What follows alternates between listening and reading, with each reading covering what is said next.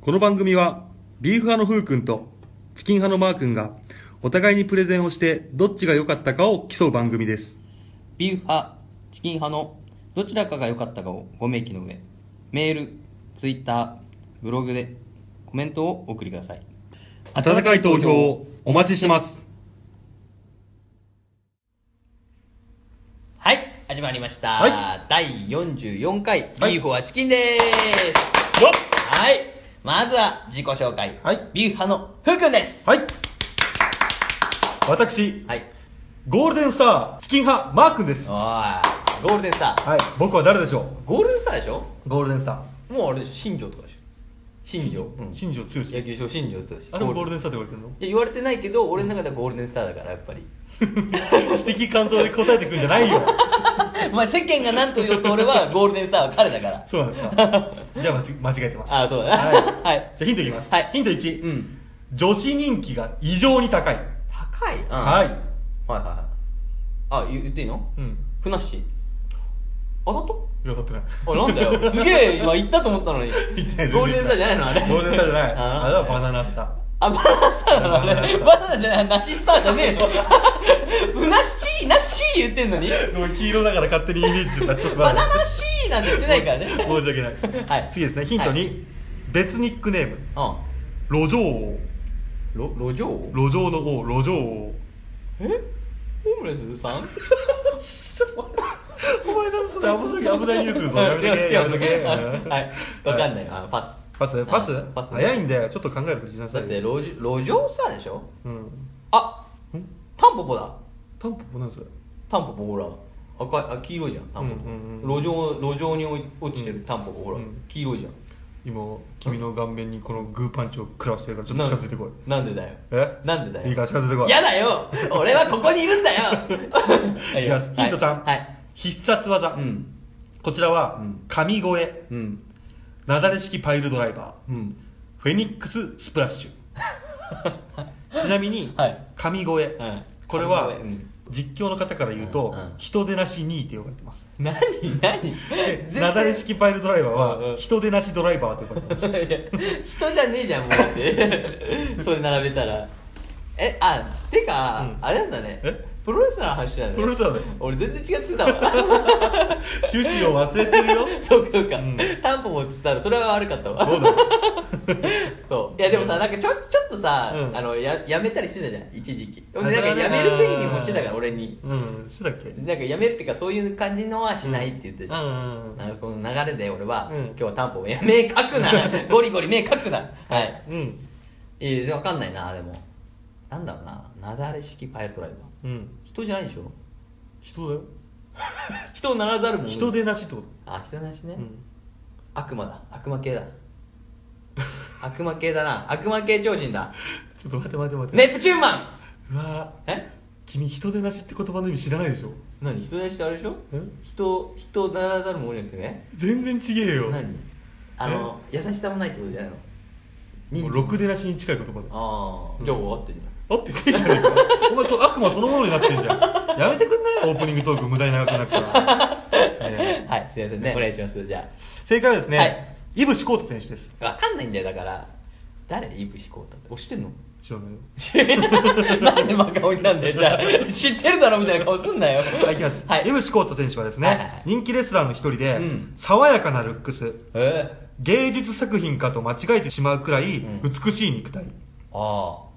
プロレスを知らない人でも、うんよくわからないけどなんかすごいと思うほどの派手な技あ。おそして子供心を忘れない性格こあちらですね女性が井伏浩太のうん試合を見たら間違いなく興奮します、ー。そうなのい。はいすごいですすごいじゃん、じゃあちなみに僕は似てる芸能人はオードリーの若林であー。個人的には、なるほどね若林の顔うにん春日の肉体をくっつけたら井伏浩太になると思いますこれ個人的に ですよなるほどねうんえっ、とこんな感じですああ、いや、でもむしろ、いや、若林先輩のことをね、わ 悪く言うわけじゃないけど、むしろ、その、ジャニーズ寄りだよね、やっぱ。顔あーが、そうだね面長く、そうそううんそう。普通にだから、うんうん。ジャイアント白田みたい。俺の中では。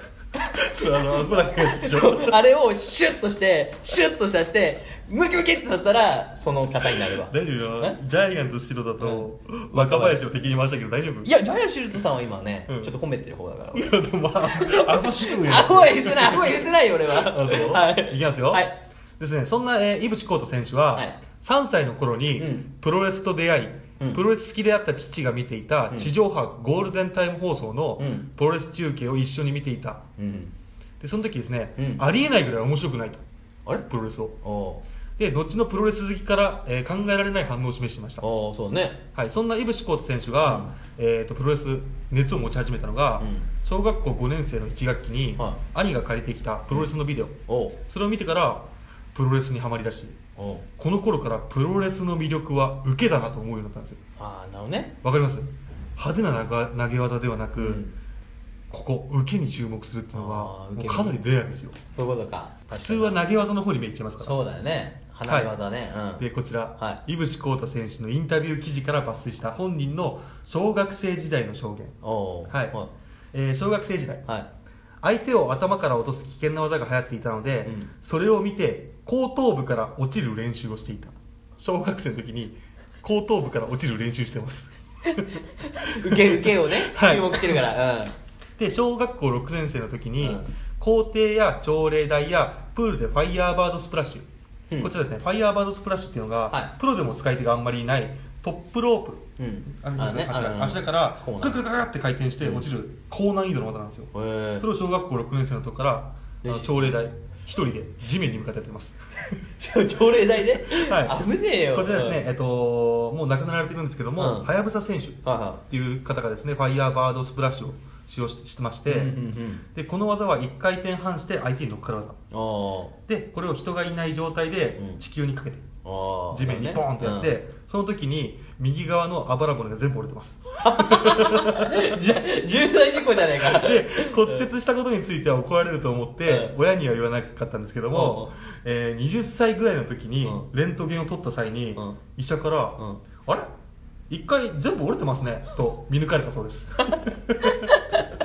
いやえ治ったのそんであ治ったのじすごいねもう治ったみたいですね自己治癒力がすごいわ それでですね、うえー、とさらに小学校卒業後、うんそれ小学校卒業後ですそうよだねそはい小学校でもすでにあばら折ってるからね、はい、いきますよ、う西日本プロレスの入門テストを受け、うんムーンサルトプレスなどを披露し、うん合格しますんはだけど、うん義務教育を受けてからまた来いと言われて追い返されますああじゃあすはごいい良かったんだね、動きはすごかったんですよへえ天才児じゃん小学校卒業してプロレス団体入ろうと思いますねえ振動だよね完全 にそう振動でとすしよてうんでですね、はいえっと、中学生に入ってからはプロレスごっこに熱中しすぎて、うん周囲とコミュニケーションをほとんど取らなくなってあー友達いなかったですあーあーで中学1年生では受け身の練習をしすぎて、うん頭部へのダメージを感じ、うんクラックラになってしまい、うんこれちょっとやべえなと思ってそういう練習をやめ、うんジムに通って肉体作りに運んだあーなるほどねで3年生になると、うんそのダメージも抜けたのか、うん体が軽やかになり、ん再び受け身の練習を始めまいすやいやいやダメージ長くねダメージ期間長いよねで、うん狂ったようにうん垂直落下系、垂直落下っていうのは、うんえっと、相手を持ち上げてバンって下に上げて、あーなるほどね持ち上げて下に落とすのあ痛いやつあ後頭部じゃんそれ後頭部から落ちるやつでしょそうそう練習してた堀を そのえーライス垂直落下系にチャレンジし、うんこっちらね柔道場や校庭でそれを繰り出すと、うん見に来てくれた人たちが大いに喜んで、おうそれで友達が増えましたああ、はいやばいぞ垂直落下してるやつがいるぞっつってでさらにですね、うんえっと、中学校卒業後に今度は新日本プロレス あはいはい新日に入団テストを受けようとしたが、うんこれ親に止められたため断念してますあそうなんだでその後紆余曲折あり、うん DDT というインディーズプロレス団体に所属し、はあはあプロレスラーになるのはうん2004年22歳の時です、あ結構ね長いね下はい、積み現みた在いな35歳なんで,、うんでその後ですね20 2004年のう22んさんで、初めて小学校卒業して、うんプロレス団体に入ろうとしてから10年近くかかってるんですよ、そうだねうん、こんだけ好きでこんなに練習してるのに、うんプロレスラーになるまでには時間かかっちゃってるんですよそうだ ねただですね、うんこの10年くらいの間、うん井淵浩太選手のですね、うんおバカダメ男ストーリーは、これぜひ自分で調べてみてください。あそうだねめちゃくちゃ面白いですよ。いいな、は ういんでこちら二足のわらじ。あはで井淵浩太選手が、あのー路上王あはと呼ばれてるんですけども、あ路上ねうんはい、花屋敷、うんはいいやショッピングモール、はキャンプ場、うアスレチック広場、うん普通の道端、うんで野外プロレスをして、うん蹴って投げて飛んで受け身を取って時にはロケット花火を人に向けて打ったりトラックで人を引いたりしま すひどいやつトラックが犯罪じゃねえか完全にでうん路上プロレスじゃなくても、うん普通の自動販売機の上や、うん日本武道館の2階から、うんあのスプラッシュこうザーって回っておー技を繰り出してますいや何それは小学校の時の思い出が来ちゃってんのかねどうなんですかねちょっとあのなんか他の人がやらないことをやりたいっていうあー形そういうなこんとですよねね YouTuber? はい YouTuber? 20分じゃないです彼は 歴史上スーパースターですそうだよプロレねスの、はい、 YouTuber 並みのことしてんだなで井口浩太選手はがいくらキャンプ場ではいプロレスをやるようなクレイジーさを持ってるからといって、うんただの色物ではプロレスファンからは評価されないんですよ、そうだねううんんでこちら井口は、えー、浩太選手はですね、うんきちんとした実力があるからこそ、どの層からも見ろ認められてますそういうことね、うん類いまれなる運動能力でデビュー直後から期待されていた井口浩太選手はあははあ次々とビッグチャンスを与えられしかああもそれをことごとくクリアしますへえすごいじゃんえーついにはですね、業界最大手である新日本プロレスのベルトも獲得しています、えすごいねしかもそれが DDT という小さいインディー団体に所属したままだったからすごいんですよすごいねそれね、はいうんそしてですね、えー、井口選手は、うんとうとううん DDT と新日本という2団体と契約を結び、うん両団体に出場するという規格外の活躍をしてますああすごいねこれプロレスわからない人に説明しますと、うん こちら巨人と、うん野球の巨人と阪神の両チームに所属してうん試合に出る感じです、そう だねアイドルでいうと、う AKB とうんももクロ両方に所属して、うんどっちのライブにも出る感じです あまあまあまあね、はい、それぐらい無茶なことだと思ってるんですそうだねでかなり規格外なプロレスなんですよで井伏浩太選手を見る楽しみの一つは、はこちら見てはいけないものを見 ている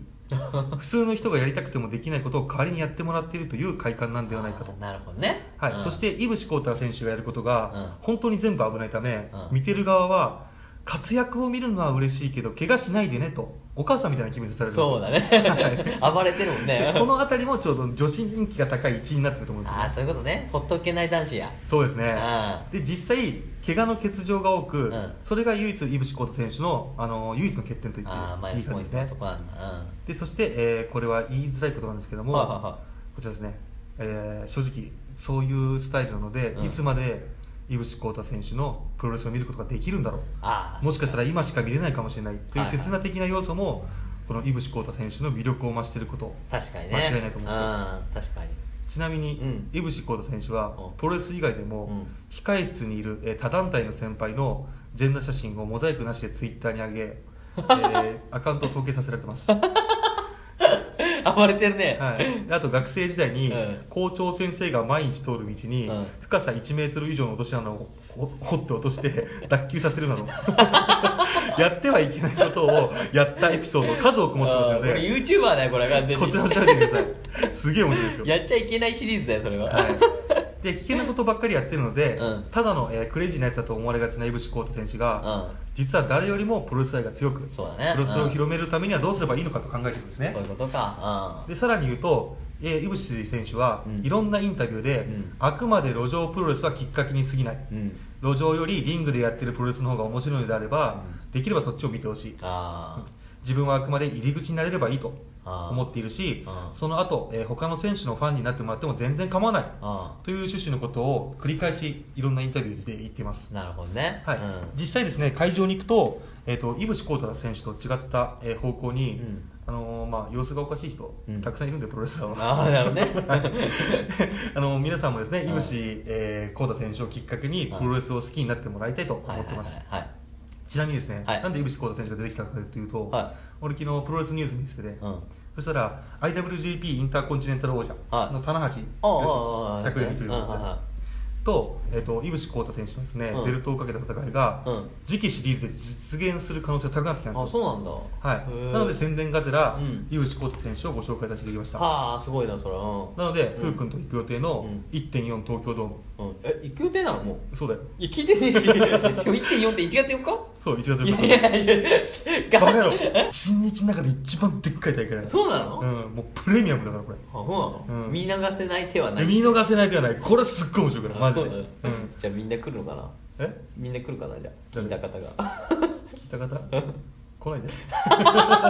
見逃せないよ、これは。皆さん。はい、なので、はい今回この説明したうん棚橋選手と井淵浩太選手はの熱き戦いが実現するかもしれまあせそん。こで、もしかしたら。うん。ちなみに井淵浩太選手は、うんさっき必殺技神声って言ったじゃないですか。あ神声うんそれなぜかというと、うんあの神声っていうのがうん、もともと井淵浩太選手は棚橋選手のことを神様だと思ってるんですよ。あーあ、尊敬してるんそでういうすことね。すうごんくうんうん。でこの間試合した時にあの神声という技を繰り出したんですね、うんイメージすると、う両手もあっちに両手はいフックに倒れてますね、起き上がらせて両手をこういう状態にします、うんここで思いっきり顔面に手あ最悪最悪最悪なやつだ膝蹴りをかますという最悪だよもう神声という名の喧嘩殺法やんあだから人出なしにって言われてるんあそういうことね、うんああなるほどね、はいはいはいはでですね、うんえっ、とおっと15分いうんうんやばいので、うんやめますあわかりましたこの後本来であれば「風光丸裸ドキドキ心理テスター」いや、よかったんですけど、い いうんよかった、すごい。ありがとうございますあっちで人殺し、人、人でなし2位が。はいはい。じゃあ以上で、はいそろそろいきますかはい、それでは、第44回チキン派プレゼン、食欲の秋、旬な味覚対決、海プレゼンを、いただきます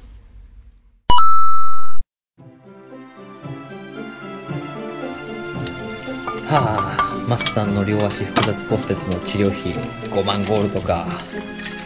勇者手当があればなんとか払えるけど先月から振り込まれてないしな武道大会でマスさんにかけた25ゴールドが5万ゴールドまで増えた時は合流できると思ったんだけどな優勝賞金10万ゴールドと賭けで勝った金額10万ゴールド合わせて20万ゴールド政権を買い戻しても10万ゴールドが残る美福へ10連ガチャ何回できたんだろうなはあウェイ新エルパイトってお前あはいどちら様ですかちゃ、マジウケる。俺のこと知んねえな。バイトリーダーの上司、よろ。ああ新人のフーですよろしくお願いしますてか、お前勇者ってマジはい一応勇者ですマジ草生えるんですけど、勇者なのにバイトってやばくねマジやばくねはあどうでもいいけど勇者だからって仕事手抜いたらマジパンすっから、よろ。じゃあ何かあったら裏に行くから声かけしてちょう。なんだよあいつはところどころ何言ってるかわかんねえしあんなの気にしなくていいですよ。あはははい誰だめっちゃ美人やん私、ミスジ。同じバイト仲間だよ。よろしくね。あはいフーですよろしくお願いします勇者がバイトって大変だねでも仲間の治療費のために頑張ってるって店長に聞いてすごいなっていえいえ全然大したことないんですよ仲間思いだしかっこいいですいやそうですかねそう言われるとなんか照れますね勇者ってことはふうくん強いんだはい勇者ですから強いですよそうなんだねえ耳貸してあははいビーフクエストそれでは今王国で大人気の漫画ビーフーグールの作家ヒデさんにお越しいただきましたのでお話を伺いたいと思いますよろしく。よろしくお願いします。早速お話をお聞きします。ヒデさん作品、ビーフーグールが漫画で300万部、アニメ化もして、ついには実写映画化されることになりましたが、現在のお気持ちをお聞かせください。私の作品が多くの人に受け入れられて嬉しいですね。売れなかった時代の自分に見せてあげたいですよ。 売れなかった時代とおっしゃっていましたが、昔はライトノベルをメインに創作されていたとお聞きしましたが、そうです。漫画が志望でしたが、漫画を描く前はライトノベルを作ってストーリーを練る練習をしていました。ストーリーを練る練習でライトノベルを作っていたんですね。なるほど。はい。その時受賞した作品がビーフグールのプロットになっているんです。そうなんですか。これは貴重な情報ですね。ただいまマスさん足の調子はどうだおかえり。足はまだ痛いな。バイトの方はどうなんだバイトはうざいやつといい子がいてバランス取れてるなただ皿洗いは嫌だなそうか。そういえば、今やってるテレビで、ああマスさんいい情報手に入れたぞうまくいけばマスさんの治療費も聖剣サーロインの買い戻しも解決するぜ。本当かああ、バイトの子に護衛を依頼されたんだけど、報酬が20万ゴールド以上なんだよ。護衛危なくないのか大丈夫だよ。牛蜜の山に大量の松茸が生えてるらしいんだが、モンスターがいるから誰も近寄らないらしい。そこで彼女の護衛さ。牛光の山か。一般神社は危ないけど、確かに風が一緒なら問題ないな。だろ彼女の情報では、1本1万ゴールドのプラチナ松茸がびっくりするぐらい生えてるらしいぞ。それで収穫したプラチナ松茸の半分は報酬としてもらえるんだよ。そうか。でもなんか匂うな。騙されてるんじゃないのか、それ。もう少し様子を見た方が良くないかふっふっふ。俺は彼女を信じるぜ。とにかくこの後、街の外で待ち合わせしてるんだ。行ってくるは、お前、その子美人なんだろう。鼻の下伸びてるぞ。とにかく怪しい、やめとけ。さらばビーフクエスト。はい、始まりました。チキン派プレゼンのお時間です。お願いしますところでよくん、んなんですかこの秋、はい旬なお魚って何があるかご存知ですかあー、旬なお魚。はい、あー、なんだろうなうん。やっぱあれ、サンマかな。サンマ。うん。あありますね、サンマ。ー、はいサ。ンマ、サンマ、あーブリとかブリ関係ないブリないですね。あなんだろうなあとサンマうん。うん。アジアジアジアアジ。アジャアジもあります、アジア あなんだろうな、はいあんまり魚食わないからなでもサンマしか食わない、むしろああこの秋はね、そうそうそうんじゃあおし、はい言いますねあお願いしますえー10月がですね旬のお魚、うんはいハゼあイワシんアユあアジあいうなハモ、うんうんねはい次ですね、はい11月が旬のお魚、はいはいこの白、うんホウボほウホッケおうオッケーシシャモあしゃもフグうんあフグうんイシダイはいはいはいはいサンマはいは銀だら鮭サバカレーボラいボラ最後ラップみた いなさっきサーバーカレーボラはい、はいこちらですね蒸気の中にうん10月と11月、どっちも旬なお魚も含まれてますね、ああなるほどねはい、こちらですね、秋の魚が美味しい理由の一つに、あはいはいはい水温の低下が挙げられます。そうかそうかはいはいはいはい、水温が下がると、うん魚が美味しくなるのはなぜなんでしょう、ふうくん。やっぱあれかなブルブルってなって、うん脂肪を蓄えるからかな冷えないようにお前当ててきたな、この いやいや常識だから常識よ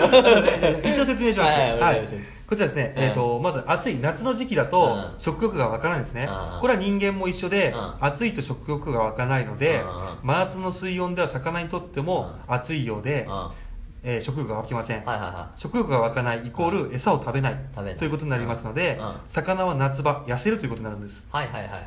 で水温が下がってくると、うんえー魚にとっても住みやすい環境になるのであそっちねうんはい、水温が下がってくることによりうん餌を食べるようになります、はいはいはいしかも夏食べれなかった分あの取り戻そうとしてより食べるようになるんですそようだねなので秋、えーこちらですね、えー餌を食べるということは魚も取ってくるということで、うんうんうん秋はこのちょうど蓄えで今まで食べなかった分食べるぜということで、そうだねうん超えるんですよ魚が急にねうんああいいね、はいそういうことかうんつまり水温が下がり始めてうん餌を食べることによりうん魚が太って脂が乗ってくる、はいはいはいはいはいで北海道などの魚が美味しい秘密もそこにあるのかと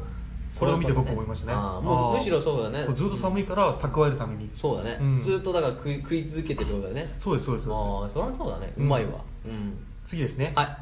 秋が旬の魚、はい中でも食べたい魚たちうん5000 5000はいはいはい5個います5個います5匹ですね、はいはいはいいきます、はい1、うん秋の代表格、うんさんまあサンマおはいいサンマ来たねうん秋型な魚ですああはい最高よ秋といえばですね、うん堂々の位置はやはりサンマですねはい旬は約2ヶ月で、うん9月から10月の間だけなんですけども、はいはいはこの時期であればサンマは脂の乗りも最高で、うん大きいので週明けにするのが一番いいと思いますああいいねはい、また新鮮な旬のサンマでしうかん味わえないお刺身も楽しめる季節ですよね、そうだねサンマの刺身この時期しか食べれませんああ確かにうまいわでサンマはえ漢字で書くと、うん唯一秋がつくんですよああそうだとねいうことで代表的な魚であることが分かりますそうだねで栄養素としては、うん特に注目すべき点は、はいタンパク質おパク質はい、うんサンマのタンパク質の場合は、はいえー牛肉やチーズなどよりもうん優れています、あそうなのそうなんですよへえまた疲労を取り除いた胃腸を温めたりすうるん働きがあり、うん 夏バテで疲れた体の回復にぴったりです、違う違う違う違う秋だからえ夏バテしないからで夏バテで、うんうんあそういうこと疲れたねね体あその疲れの状態で来た秋うんで食うそれを食べて回復させるあそういうことねそういうことですあー長いスパンのパターンねそうですあオッケーオッケーオッケー、うんはいでサンマの腸にはですね、う豊ん富なビタミンが含まれていますので、はいはい丸ごと食べてください、あはい、さらに脳の学習能力を高め、うん血栓防止の効果などもありますので、はいはいボケ防止や生活習慣予防などにですね、うん効果があります、あはそこでなあそんな魚を食べるためにいはマー君おすすめサンマの美味しい食べ方をレクチャーしますいうわーいいなはい知ってるからねいきますよ美味しんぼ見てるし知ってるからね美味しい食べ方を彼はそれ突っ込まないでくださいもう時間ないかはらいとっとと行きたいと思います、はいはいはいお願いしますいきますよ、はいえーレクチャー1、はい 七輪を用意し炭を置き火を入れますはいはいレクチャー2、はいサンマに塩をまぶします、はいはいはい塩の振り加減、はい実はこれがサンマを焼いた時の皮のパリパリ感を左右するんですああそういうことねコツはちょっとかけすぎと思うくらい塩を振ることです、ああなるほどねで塩を振る際にも、うん振るだけでなく、うん揉み込む感じですねあーですねはいレクチャー3、はい中火でじっくり焼くああはい油の乗ったサンマの場合、ん強火だと表面が焦げすぎてしまいますのでそうだね旬のサンマを焼く際は、うんあくまでも中火が基本ですなるほどねはいレクチャー4、はい薬味は大根おろし醤油かぼすなどを用意して、うん焼き終わりを待ちますあーいいねはい最高の最高やレクチャー5、はいサンマが焼けたら冷蔵庫からキンキンに冷えた朝日スーパードライを用意しあれ実食あれはいあ これ個人的ですけども、うサンマのえー味を邪魔せずに、うんそれでいてビールとしての苦さ、うんすっきりさも感じられる朝日スーパードライが一番合うと思います、 金もらってんじゃねえかなんでなんか朝日スーパードライから なんか CM でありそうだなそんな大丈夫か大丈夫 はいはい、お次ですねはいおじゃあアジアジあアジはいはいこちらタンパク質と脂肪のバランスの良さに、うんアジの美味しさはあります、アジいいねうんはい、というのもうんうま、みの元となるイノシン酸や、うんえー適度な脂肪またさまざまなアミノ酸などもたっぷり含まれているため、はいはさらに、えードコサヘキサ酸レイコサペンタエン酸などが多く含まれており、 はい3ねはいボケ防止うやん動脈硬化などにもうん関係する健康効果があります、はいはいはいはいその他高血圧予防や、うんえー眼性疲労緩和、うん肝機能強化骨粗鬆症の予防にもなります、あアジいいねやっぱもちろんアジといえば美味しい食べ方はアジアジ煮つけ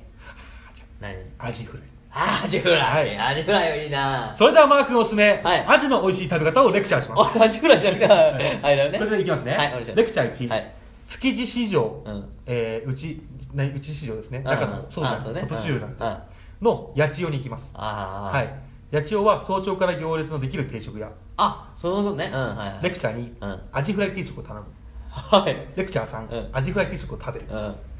ちなみに私の感想では、はこれ食べたことあるんですけども、アジフライが今まで食べたことないくらいふかふかで、うん柔らかい食感で腰が抜けるかと思うくらいうおいまかったです、そうなんだはい、関東近辺の方はですね、うん今度の休みにでも行ってみてくださいああいいねで東京から遠い方はですね、えー旅行などで来た場合にぜひ、えー食べてみてください、そうね築地をねはい、築地を見てみてください、うん次ですね、はいイワシあイワシねはいイワシかはいはいはいイワシはですね、うんえー骨を丈夫にするカルシウムが、うん良質のタンパク質が含まれており、うんカルシウムの吸収率が約20倍にもなると言われている、はいビタミン D も豊富に含んでいますああそっかはいはいはい細胞の再生をする働きのあるビタミン B2 が多いのもイワシの特徴、ああいいねうんはい、健やかな皮膚や爪、うん髪などの維持に効果があります、ああいいねはい、美美容だ味しい食べ方、はいイワシの生姜煮あ食べあたことあります生姜煮ああいやでも作ってはないねあ作ってはないですかうん定食屋とかで食べたことあるけどあのーあじゃあ何となくわかりますねなんとなくわかるうんそれではマー君おすすめ、はイワシの美味しい食べ方をはいレクチャーします、お願いしますはいはいレクチャー1、はい下処理済みの、えーイワシを10匹ほど、 10匹うんはいうん次生姜、うん大きめなのを1つあ一つうん次醤油 40cc、はお酒 40cc、お水 80cc、蜂蜜小さじ2杯くらいを用意しまあすー、。てれてれてれだ ね。はい。こちらですね、えー次なんですけども、はいレクチャー2。つははい優し、い鍋に、うんえー千切りにした生姜、うんお醤油、お水、お酒、蜂蜜を入れて沸騰させます。あー、はいはい。で、レクチャーさんですね。はい。イワシを並べて入れて、うんアルミホイルで落とし蓋をして、うん弱火で15分うわーこちらで完成ですあー染みそ簡うだ単です ねはいぜひイワシ好きなら作ってみてくださいあー、いいね。しはいみそうだ。は次4ははいい。あはいあゆね。はいあゆってか。あゆね。あゆね。はい魚で占うであゆです美味しいよ、あゆは。はい、こちらあゆの名前の由来、うんはいこちら産卵で川を下る姿から、うんこぼれ落ちるという意味のうんあゆるから来てるとされることが多いそうですああ、そうなんだ。はい、で、で鮎は夏が旬のイメージが強いかもしれませんが、はいはいはい実は秋も旬なんですね、うんこの時期の鮎は落ち鮎と呼ばれ、はいお腹に卵を持っていることがうん特徴的です、はいはいはいはそんな鮎にはうんカルシウムが多いと言われるあカルシウムマイワシのうん約3倍の量のカルシウムやうんビタミン D、タンパク質、オメガ3三三オメガ3三オメガ3三脂肪、オメガ3脂肪、三い。 ひどい、ひどいわ、これは。 で、ビタミン A、はいビタミン E などが多く含まれています。はいはいはいビタミン E の含有量はうん魚の中でもトップクラスだそうです。ああ、いいね。うん。アユのおすすめの食べ方は、こちらもちろんやっぱり一匹丸ごとの塩焼きですいや、うね。まいよね。あれうまいですよ。皮でね。あれ食べたことありますよね。ね、最高よ。すげえうまいよね俺釣ったしね、しかも、あゆ。つったやつやったやったよ。かさばいたかうん。うんさばいてない、向こうのおじちゃんにやってもらった。あやってもらったんだそうそう。うんそしたら、それもザッさして、うん食べな、っつっら。て。ね、うまいよねま。あ、で、あらじをね。アユは捨てることがないと言われるほどうん全身に栄養が詰まった魚で、うんうまいもんうん天ぷらなども人気ですが、油で揚げる調理法は高カロリーになってしまうので、うん摂取カロリーを気にするなら塩焼きの方が良いと言われてますああ、やそうやということで美味しい食べ方はもちろん鮎の塩焼きん。やったはいそれではマー君おすすめ鮎の美味しい食べ方をレクチャーいしや、おます塩焼きじゃないのは はいレクチャー1、はいまずは焚き火をしますい。キャンプだね。はいこちらレクチャーキ2ャンプしようだよ。はいえー鮎のぬめりを取るためにうん粗塩でもみ洗いし水で流し、うんえーお腹の、えー糞ですね、糞を抜くためにお腹を強く押しますあそうすると簡単におけつから糞が出てきますので、はい。 はい。そうね。レクチャー3、うん踊り串を打ちますあ、くにゃくにゃ。はい、ね。うんこれはちょっと説明言葉でするの難しいのでネットで調べてください、うん踊る感じで刺していく感じね。こうこうねそうそうそう。んはい。でレクチャー4、はい塩を振ります、うんこれですいやいや、これですよって思う。知らんこ れ知らない、これ何こうんれ。だってじゃないのいいじゃないじゃないよ。気になっ たろ。はい。でこちら胴体に軽く引っ掛ける程度で、うん特に一番気にしなきゃいけないのがヒレですあ、ひれ。ヒレは焦げにくいようにたっぷりと、えー化粧塩をします、ああ、そういうことはいね。全部のヒレにすり込むように塗ってくださいあーはいはいはいレクチャー5、はいこれが一番大事ですあ何心して聞いてください、うん本格的なじっくり焼きを味わうために2時間待ちますは天地を逆さにしたり回したりじっくり丁寧にしないと一部だけ焦げてしまうのでご注意してください2時間ずっとこうゆっくり回してゆっくり2時間ですねそんな作業あったっけはいできたらうん串を持ちガツくああ、いや、やっと来たよ。2時 間あったそんな作業。ん2時間が本当に一番美味しく鮎を食べれるじっくりコトコトじっみくたりいな。の本当の食べ方なんですよ知らんかったわ俺のやってくれたじいさんすげえ適当だったけどむしろ超焦げてたけど でしょうんだって本当に美味しく食べるんだったら2時間2時間そうもたじなっかったくりやんなきゃいけないのああ勉強になったわでしょはいはいはいいきますよはい次ハモハモはいはいこちらですねうんえっと夫婦あんまり聞き慣れないんじゃないですか基本ハモっていうのはそうだねハモねはいこちらですねうんハモは魚に豊かと書いてハモあーこちらですねハモねうんうなぎ目ハモ科に属する魚魚類であーはあえーハモに似た魚はですねはあうなぎアナゴウツボですねあニョロニョロ系なのとヌロヌロ系などがありますけどあーハモもなんだうなぎはうんうなぎ目うなぎ科うアナゴはうなぎ目アナゴ科ウツボはうなぎ目ウツボ科お来たじゃあハモは、いハモはうなぎ目ハモ科おーいうなぎもかなで、ハモは大きな分類で捉えれば、うんうなぎ、アナゴ、ウツボの仲間であることがわかります。はあはあこれですね、関東の人に馴染みがないのは、うんハモの生息地域はうん沿岸部でえー体長が約1メートル。はあはあはハモは夜行性でうん鋭い歯を持ち、あうん魚、イカ、タコ、エビ、カニなどを捕食します。はあはあはあハモは関西では有名ですがうん、関東では知名度が低い。その最大の理由が、うんハモは比較的暖かい海を好むから。ああそういうことなんだはい、具体的へにはハモは紀伊半島よりも南で取れますーはいはいはい関西でハモは取れても関東では取れないんですそうだよねはい、うんこれが、えー関東での知名度が低い最大の理由になりますああじゃあ関西の人はみんな知ってんだ ハモまあ、向こうで高級魚ですからね完全にあでもこっちのうなぎみたいなことそうですねそんな感じになるんじゃないですか、こっちだよねそういうことなんだはい、へーでハモの旬の時期についてはいくつかの意見があります、うんはいまず一つは、えーハモにはですねそもそも旬の時期はないということもありまあーなるほしてどねうん言い換えればハモは1年を通じて楽しめる魚ということになります、あああ一方ハモには旬の時期があるという説もありますああこの場合ハモの旬の時期は1年に2度ありますああ2回なんだはい、うんこれが一般的な意見ですね、うんえっ、と1回目のハモの旬が6月から7月夏前夏前うんはい、2回目が、えっと今のこの、えー時期秋ですね、はいは2回あることになってますいはいへでハモは産卵によって痩せてしまいますが、うん産卵後のハモはうん食欲が旺盛で、うん脂が乗ってきますすごくああ食うからいっぱいはいうんこの時期のハモは落ちハモと言われますが、うんこの落ちハモの時期はハモの、えー脂の持つ奥深いうまみがですね、うん最大限に高まる季節らしいです一番の美味しいのが一年の中で、だからはいうん、秋が一番本当に美味しい時期ですああいいねいい,、はいいいハモだいいハモです、うんはいまたですねは季い節は秋、えーはいハモに限らずさまざまな秋の味覚が登場します、はいは特にですね、うんハモと松茸のコンビ、うんふうくんと俺のコラボですねあは絶妙でこの時期のハモを松茸ハモと称することもあるそうでいすあそうなんだへえ二大巨頭みたいなことだねちなみに俺が初めて知ったのはおいしんぼで、うんあのハモーハモうん出てきて、ん秋の味覚でうん松茸の土瓶蒸しうとんハモの、なんなんハモの料理白焼きとかそういううのん、なんかそんな感じのね、煮物うんうんはいはいはい出てきてあハモっていう魚があるんだ、へえしかも高級魚で美味しいんだっていうのを初めて知って、なるほどねいつか関西行ったら食べてみたいなと思ってます本物のハモをね本物のハモあはあいいねそれでですね、はい美味しい食べ方、うんハモしゃぶあシャーブすんの、はいはいはいはいはいそれではマー君おすすめ、うんハモの美味しい食べ方をレクチャーしあまあお願いしますすはいハモに関しては食べたことないので、うん名店を探しましたうんレクチャー1、うん京都2条にある、えー、堺マンに行きます高い今堺マンはいは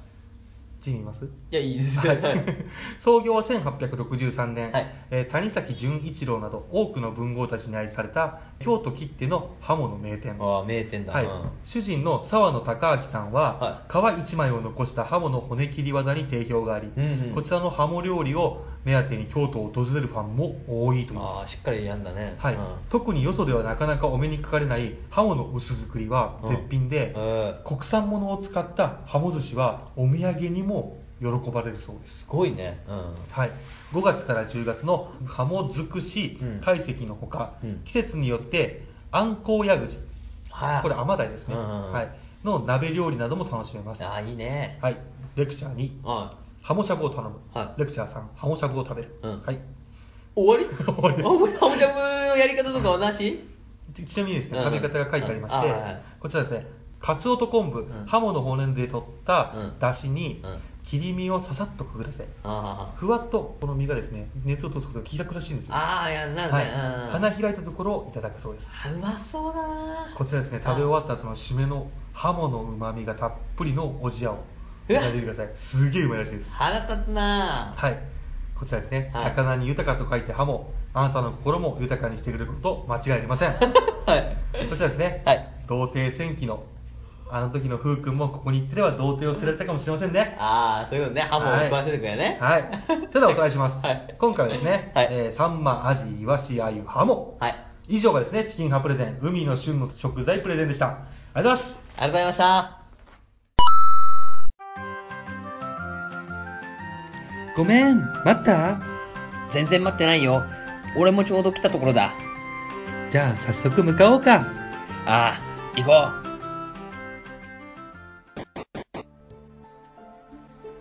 ここが牛光の山かなんか怖いね。ふっ君が俺が守るだから安心してくれふうくんありがとう。やっぱかっこいいね。では行こうん。うずいぶん歩いたな山の中腹ぐらいかなあ、あそこ見ておおあれはプラチナ松茸じゃないか周りにもたくさん生えてるよ。おおあそこにもあそこにもおあんなところにもある大豊作やなよし、ふうくん手分けして集めよう見てこんなにたくさん取れた俺の方も大量だよ全部で50本くらいあるねそうだね可愛い子と夜の山に二人っきりだぜ すごいあそこ見て城下町が見えるよく見えるあっちの方に行こうおお鏡火がたくさんで綺麗だな行ってみようすごいそこ崖になってるから気をつけてねうんありがとう綺麗だねああ最高の夜景だねいい雰囲気やんあ崖の下見てみてんあそこ緑に淡く光ってるところ崖の途中でなんか光ってるなあれエメラルド松茸だよ絶対そエメラルド松茸うそうエメラルド松茸はプラチナ松茸よりレアで市場価格は10万ゴールド以上だよえマジか10万ゴールド私取ってくるからロープを木に巻いて危ないよ大丈夫私家族いないから落っこちても誰も悲しまないし運動には自信あるから俺が悲しむよみすじちゃんがいなくなったら俺が悲しむふうくんだから俺が行く必ず取ってくるから待っててふうくんありがとう優しいんだねふっ じゃあ行ってくるぜ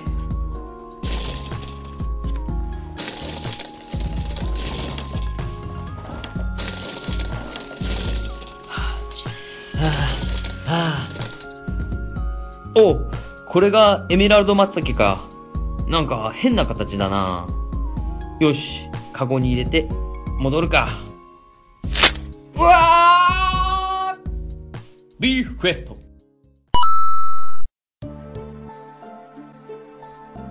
うーんうん生きてる木の枝がクッションになって助かったのか朝日が見える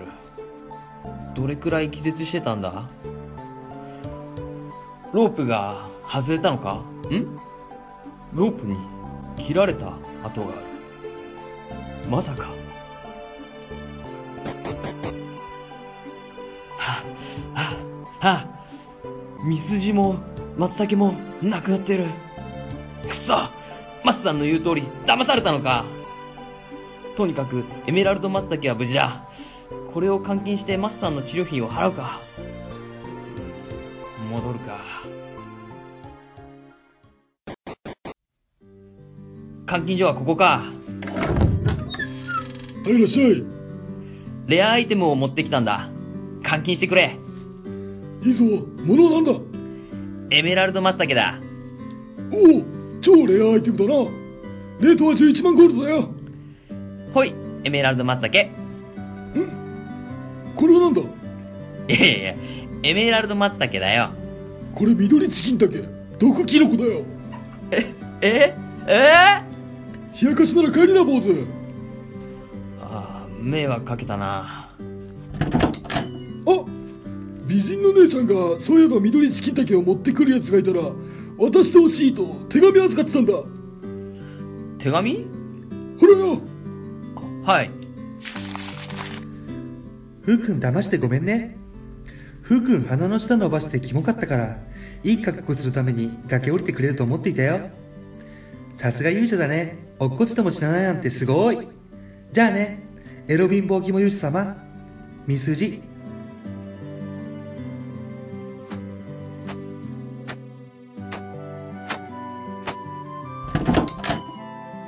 おおおかえりどうだったマさん女って怖いなビーフクエスト。はい、終わりました。はは。い、ありがとうございました。どうでしたえー、素晴らしかったですね。。はいうん。なんかね、ハモが食いたくなったですね。薄っぺ ら。ダメだ。いい声 で喋れないわ。いい声で喋れないうんでもすごい良かったわ。うんあのね、まずね、うんググッときたのは、うん最初にサンマ来てさ、うん俺サンマがケツだと思ったから、うんやっぱ秋の代表じゃん、うんうんままさに秋の漢字入ってるしさ、うんあれがさケツで来るかなと思ったら、うん来ないからトップバッターで来るから、うんだから1番にイチローを置いてる状態だ からオリックスだよね適正適正 じゃんオリックスねいやいや3番とかにやっぱ置きたいとこじゃんあそうかな分かんない、うん、やっぱ打つからわさ、んないからうん1番にイチローかーっていう感じ、そうそうでまさか4番にハモがいると思わなかった5番か4番五番そうそうそう、ん、4番誰だっけえ4番誰だったっけその時うんあじゃあこれあ4番はあれよあゆあゆかあゆも打つから ねあゆも打つねあゆも打つよあゆだってあゆは打つねうまいもんあゆあれしかも唯一の川魚だったんじゃないあそうだねうん川魚だってことは外人よあ助っ人外人よ助っ人外人 やあいいなあゆいいなあゆあゆいいなうん一番短いのにねそうだね感じ的には打つよおいいじゃんいいチームだねそう思うといいチームだったねうんだ ってサンマ行って、うんアジ行ってアジちゃんとバ,、イワシうんントしそうだもんねしっかり、運営してくるよほんでイワシでしっかりさうん打ってきそうじゃん、イワシはね、イワシなんだかんだ言ってほら、もう常にうさ、んスーパーにもあるし、常にあるからね、そうそうそううんアベレージヒッターだから、ああそうそうそう、うんだからパワーヒッターじゃないからさそうだねんうんあとはもうあの二塁にもいるからさ大体バントでさ、うん一郎が出て、うん二塁にいるから、うんさんまさんがでやっぱしっかり右に打ってねやっぱアジフライ手堅いからね、そうそうそうどのし定っ着かりにもあるからあ、ーパツンとね、そうで、ツーアウト大体いるから三塁か二塁に、うんうんからのねこれ点取れるね。あああゆよあゆあゆがねこうバーン打って で、あゆが打った後のそうダメ押しでね、そうそうそうでピッチャーがこうクラクラってなってる最中に、すぐ打つっていう、うん、そう話変わるんだけどはさ、あの抜き差しならないとでさ、んあの藤田さんが、うん俺が夫婦にずっとお勧めしてる文庫、漫画うん野球漫画の文庫、おうおうあのシニア、リトルシニア、えシニア、ああすっごいお勧めしてたよ。えうん、そうだから読みなって面白いからね。俺じゃん俺ちょそしたらあれじゃんん藤田さんに教えてもらったみたいになっちゃうじなんな いでしょ俺が教えてるじゃん ゃんそうだね あいいね読みなんて服絶対好きだから野球のあれいや文豪でかいんでしょだったらでかいコミックでしょあいやヤングジャンプあれでしょ、うんでかいコミックだからな俺は少年として生きてきてるからさ でかいコミックって初めて聞いたよねあのでかいコミックより俺少年だからさずっとうんちっちゃいコミックだからちっちゃいコミックがいいなうんだからあの、今回さ、うんもう次のさ、うん読書の回も、うんでっかいのあるじゃんやっぱ普通のじゃなくて文庫本みたいなちっちゃいあーそうそうそうそうハードカバーじゃなくてねそうそうでっかい本ちょっと嫌なんだよね、なんか手に収まりづらいじゃんあ分かるわ持ち運びも大変だしね、そうそうそうそうそう嫌なんだようんでも読んだ方がいいよそうだねでも普通に面白いから読むわでもうん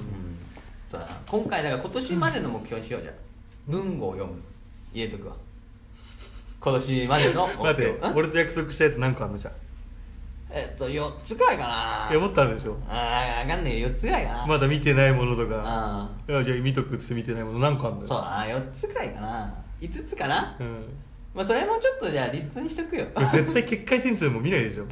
いやいや、あれむしろ俺見たがってたからね、最初にや見たがってたけど結局見ないじゃんそう、俺見たがってたのが3月ぐらいだから、もう今、 3月なうん、今だったらもう10、そうだね。来年の3月ぐらいかじゃあみんなそうだ、来年3月ぐらいに始めて、うん2期も出たから、2期もその頃にあ兄貴もやってるもんねそうそうそう。ん、あっかり楽しみだなうん見れるからね。うんいやいや、違う違うんプレゼンの話よ。あごめ んまとめ会みたいになってるから。 そう。いやでもね、すごい良かったよ、流れも。うん行きたいしね。うん。京都も食いたいわ。京都行きたいね京都行って食いたい。京都行きたいね本当にねうん。でも本当に下、下ってかあの、ね、うん大阪、京都、兵庫うんらへんは行きたいの。行きたいねそこからの山口とかね、岡山もうん巡ってうん行きたいわ。そうだね1週間、2週間ぐらい休みくれないかね。いや無理だろ今じゃ 今の状況じゃちょっとそうだな死ぬぜ多分あー会社そうだな。うん頑張りますか。そうですねあ、うんえーもうね、はいいい感じに長かったんで。はいわかりましたはい。それでは、はい。第44回はい。チキンがプレゼンを終わりますはい。ありがとうございましたありがとうございましたそれでは皆さんご一緒に。ごちそうさまでした。レビュー、メールフォーム、ツイッターにて、どちらが良かったかの感想コメントをお待ちしております。メールアドレスは、beeforchicken727-yahooco.jp です。すべて小文字で、beef アンダーバー or アンダーバー chicken727-yahooco.jp です。 Twitter は、ビーフ or チキン、ビビーフとチキンはカタカナで、間の OR は小文字の英語です。その他、応援メッセージも募集しています。それでは、ここまでの放送は、ビューファのふうくんと、チキン派のマー君でした。最後までご拝聴ありがとうございました。